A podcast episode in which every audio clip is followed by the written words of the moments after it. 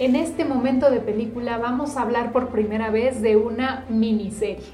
Y una miniserie buenísima, ¿verdad? Así es. Vamos a hablar de la miniserie que se llamó Self-Made en inglés y en español le pusieron la traducción de C.J. Walker, una mujer hecha a sí misma.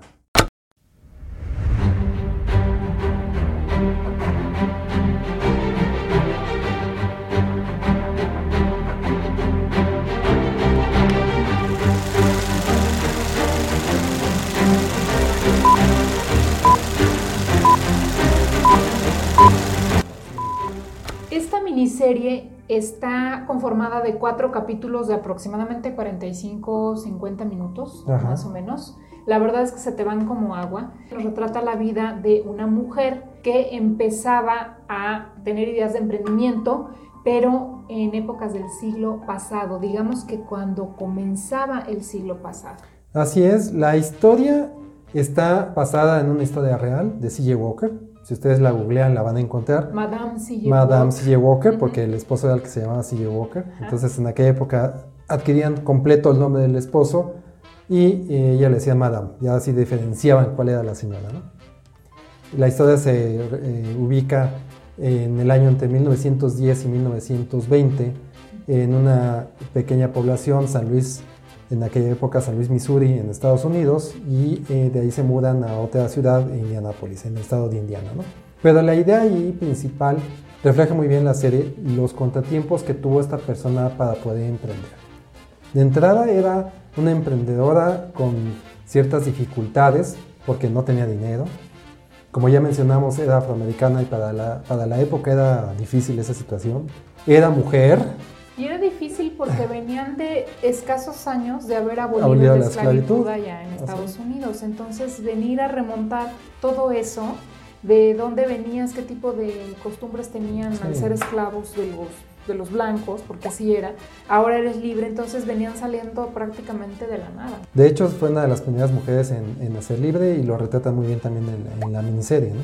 Pues, como les venía diciendo, tenían, eh, tenían una serie de dificultades incluso por ser ella misma, en un mundo de hombres en aquella época, donde ella tenía un emprendimiento que ya estaba demostrado que funcionaba, pero que era un emprendimiento que hasta cierto punto tenía un límite de ventas, eran productos para mujeres, vendidos por mujeres y mujeres afroamericanas. Entonces ella lo que necesitaba era tener una inyección de capital para hacer un emprendimiento más grande, hacer crear un emporio y se, se, retrata muy bien la situación vivida en esa época.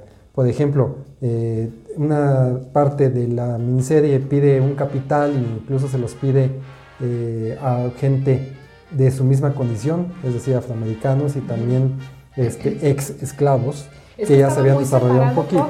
o sea, los blancos hacían negocios con los blancos y los afroamericanos con los afroamericanos. Pero incluso ella intentó hacer negocio con su misma gente y su misma gente de alguna forma le dio la espalda, ¿no? Tenía solamente el apoyo familiar, porque ahí retrata que tenía a C.J. Walker, su esposo, donde pues entre que sí le daba apoyo y no le daba apoyo, como que sí había, pero no había, porque pues también tenía que lidiar con, con la educación que él tenía, con la forma de conducta de aquella época, con que la, la gente le dijera a él, ay, como que la esposa es la que manda, eh, cositas así, ¿no? Por muy, bien esa parte, donde le dicen a él, ¿y tú por qué vas a andarle ayudando a ella? ¿Dónde, dónde está tu mando o qué, no? Es como que, ah. O sea, ¿en dónde quedas tú, no? Entonces él sentía la obligación socialmente de ponerle un poquito de freno a ella en algunas cosas. De no todas estaban mal, pero tampoco todas estaban bien. Entonces no hay que juzgar la situación antigua o la situación de antes con los pensamientos que tenemos hoy en día, sino simplemente hay que observar cómo se movía el mundo en aquella época. Es una buena asomada a entender un poco qué era lo que pasaba en esos tiempos, en esa cultura, con esas personas y cuáles eran las dificultades que tenían. Síguenos en redes sociales. En Facebook, Telegram y Pinterest nos encuentras como Otro Boleto Podcast. En Instagram y TikTok nos encuentras como arroba Otro Boleto Podcast. Y en Twitter, arroba Otro Boleto Pod. Por ejemplo, ahí a mí me gustó mucho que reflejaban en la serie, digamos, no sé si tanto así haya sido en la vida real. Ya ven que todas las series y películas las van dramatizando para darle un poco más de, de, interés. Emoción, o interés. Pero bueno, reflejan que los estándares de belleza, ¿no? O sea, los estándares de belleza a los que venimos acostumbrados, que son de ciertas características, pues estas mujeres no, no contaban con ellos y luego con las dificultades que tenían económicas porque venían saliendo, como les decimos, de, de la esclavitud, pues había que empezar a generar sus propios medios económicos pero de no tener básicamente nada, ¿no? O sea, los amos les dijeron, bueno, ya eres libre, ahí te ves, pero pues ¿y de dónde voy a sacar para vivir? Si estoy acostumbrado a, a que me paguen y a que me sostengan aquí, ¿no? Entonces sí fue un partaguas muy, muy fuerte para ellos. Y de los estándares de belleza, que es aquí a donde vamos, el tema que va y el emprendimiento de esta mujer, de Sarah Britlow, es emprender en, en, la belleza para la cultura afroamericana. Entonces fue un parteaguas enorme como mujer y en tema de belleza, ¿no? Donde dicen, oye, es que eh, realmente nosotros no tenemos todas esas posibilidades de, de sacar a relucir eh, belleza, sobre todo por ejemplo en el cabello, ¿no? Que era el principal producto que ella desarrolló de una productos idea. para cuidar el cabello. Ajá, productos para cuidar el cabello eh, de, una, de una idea que ya incluso ya existía, o sea, ni siquiera se le ocurrió a ella como tal el producto. Un producto ya existía y ella dijo, yo voy a sacar una fórmula mejorada y de ahí empezó a, a, hacer mejor las que cosas. esa es una lección para el emprendimiento, ¿no? De que no siempre tienes que inventar las cosas, a veces las tienes que mejorar y ya con eso tienes un campo más amplio de emprendimiento, ¿no? Pero bueno, ese fue un paréntesis acerca del... Claro, de entonces ella ve la necesidad y dice, ¿sabes qué? Este, yo viví en carne propia lo que es tener un cabello maltratado, incluso perderlo por situaciones de falta de higiene y demás que vivían en esos tiempos. Y si con este producto que ayuda este, las capilares o no sé qué tanto le habrá puesto, el chiste es que hacía que el cabello creciera.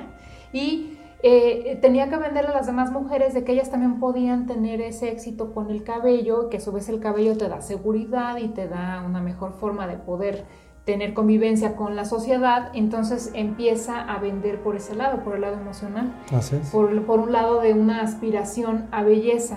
Pero en la serie recalcan mucho que ella siente o siempre sintió que no era bonita, que no era Sí. bonita y que cualquier otra persona, mujer, que llegara a ser más bonita que ella iba a tener más éxito que ella.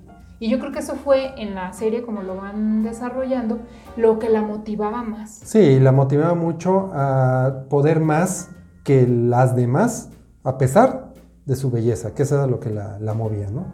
Y bueno, pues ahí también representa muy bien eh, la capacidad de superación, el deseo de superación, el deseo de hacer las cosas en grande, el deseo de dedicarse, el deseo de implementar incluso líneas de fabricación en su producto, de conseguir inversión, de tocar puertas una y otra vez, una y otra vez, hasta que alguna de esas puertas se abre. Pues eh, la vida la fue llevando al, al hecho de considerarse eh, pues una de las precursoras del emprendimiento de multinivel, como lo conocemos el día de hoy, o de negocios la- colaterales, o de, de- de distribución casa por casa con las, las demás mujeres, donde ya incluso las hacía socias o partícipes de su negocio, donde les ponía un, un negocio eh, con una participación sin inversión. Se considera también precursora de las grandes convenciones que hoy en día hacen las, las empresas de, de apoyo a la mujer o de multiniveles como nosotros lo conocemos en algunos países. Entonces, realmente si, si observamos la situación en general, fue una mujer que a pesar de todas esas limitantes tenía una visión más allá. Sí, tenía una visión donde en lugar de vender por la belleza voy a vender por satisfacer una necesidad, pero más allá voy a vender por una historia de éxito. Hay una parte que sin, sin así que sin demostrar Sin mucho el de la, spoiler. en el spoiler, donde a ella le presentan una oportunidad de tener una imagen de su marca con una mujer estereotipo mulata, o más bien el dibujo era como si viniera de una mujer blanca a ser una afroamericana, nada más que la coloreaban. Pero era una mujer con los rasgos de una persona de rasgos blancos. Sí, para el producto. Para el producto y todo, ¿no? para la etiqueta. o sea, y ella dijo, no, eso no es lo que yo quiero transmitir, yo quiero transmitir la, la honestidad de la compañía y la etiqueta va a ser mi figura, Mi imagen. mi imagen. Y puso en la etiqueta su imagen. Y ese logo subsistió y esa campaña subsistió muchísimos años después de que ella la decidió poner ahí. Hubo otra parte donde eh, dejaron ver en la serie que hay una rivalidad entre mujeres, Ujú. fíjate. Eso es algo que mm, dicen de ya los que saben un poco más de esa historia, que no fue así, que la que representan como su principal rival ni fue su rival, que de hecho fue hasta su mentora, lo retratan como que la que le tiene envidia es la bonita, la bonita que tenía otro producto también de belleza y que como que ella se sentía menos que Sarah Bridlow, que sí logró tener más éxito con su producto, ¿no? Entonces llega a, a verse escenas donde está pidiéndole a una de las personas cercanas a Sara, oye, tráeme más información, ¿qué está haciendo? A ver si encuentras la fórmula, este, para, para ver cómo le hace para tener tanto éxito, ¿no? Pero llega a dar un giro en el que en la serie, la final, la chica está la bonita, que tiene otro producto de belleza, termina cediendo ante ella por unos discursos que da Sara de, ¿sabes qué? Hay que unirnos nosotras como mujeres y hay que unirnos nosotras en esta, eh, nosotras como afroamericanas, porque ¿sabes qué? Necesitamos generar un punto de, determinante aquí para que podamos salir adelante, porque si nosotros no nos ayudamos, si nosotros no nos ayudamos, entonces ¿quién nos va a ayudar? Entonces ahí fue donde en la serie la chica guapa dice, ok, tiene razón, ya hasta le aplaude, ¿no? Entonces son cosas que, que trascienden, que te digo, quién sabe si en la vida real fue así, pero se agradece que lo retraten en la serie así porque te deja a reflexionar. Escribe en tu navegador otroboletopodcast.com. Entras a la página, en la pestaña Episodios das clic, navegas por los episodios, escoges el que más te guste o el que quieras escuchar y debajo del texto vas a encontrar el reproductor en la página web, listo para que le des play. Se entiende que eh, este personaje existió en la vida real, no como fue representado ahí en la serie, porque en la serie fue representado de una manera antagónica, pero es necesario para fluir, el fluir de una serie, de una película, de un libro, de una novela, etc. Siempre tiene que haber un personaje, tiene que haber más problemas de los que normalmente existieron para que sea más interesante la serie, etcétera, etcétera. Pero al final también lo que se quiere representar con esto es que ella tenía también sus problemas mentales. Ella me refiero con con eh, Madame C.J. Walker o Sara, los problemas mentales que ella tenía en ese sentido, de sentirse menos, de sentir que no podía, de sentir que había obstáculos allá afuera, y así está representada muy bien en la serie esa situación. Y esa situación es muy clara en muchos aspectos de la vida, en este caso es el emprendimiento, ¿no? El emprendimiento donde tú dices, bueno, yo voy a hacer esto y esto y lo otro y aquello, y tú sientes que vas actuando bien, pero ¿qué crees? Que te aparece un fantasma por ahí. Un fantasma que crees que ya te está envidiando. Un fantasma que crees que, ya te está poniendo el pie, un fantasma que crees que te dice que no lo vas a lograr, que eso es imposible, que está muy complicado, que está muy... Entonces te empiezas a poner trabas de personajes ficticios que no existen, autofrenos, autofrenos autoboicots, que no te dejan emprender o trabajar como debe de ser. También parte de este personaje representado en la serie va muy enfocado en eso, también en, en nuestros fantasmas que tenemos en la mente a veces para poder emprender o hacer algo en la vida que no sea un emprendimiento incluso. Así es. Pero mira, lo bonito de la historia finalmente retrata la parte que sí fue muy real de que ella, Sarah Bridlow, se hizo millonaria. Y, la película, la serie, perdón, se dice o se llama Self-Made. Eh, en inglés ellos lo traducen como que se hizo a sí misma. Se construyó a sí misma. Se construyó a sí misma, pero porque no, no venía de una herencia, no venía de que alguien le dio, sí, ella no tenía nada y empezó a crear y a tener ideas y a vender y con toda su tenacidad y perspicacia y demás logró vencer muchas barreras, tanto de ella como de los que la sociedad le imponía, para hacerse millonaria. Entonces tú la ves en las primeras escenas donde eh, está en un lugar muy humilde y en las escenas incluso de en medio de la película donde apenas está logrando crecer su, empresa, ya vive en una casa grande, ya tiene vestidos y ya tiene lujos dices, wow, o sea, y lo logró ella con todo lo que representaba y todo lo que significaba estar apenas surgiendo.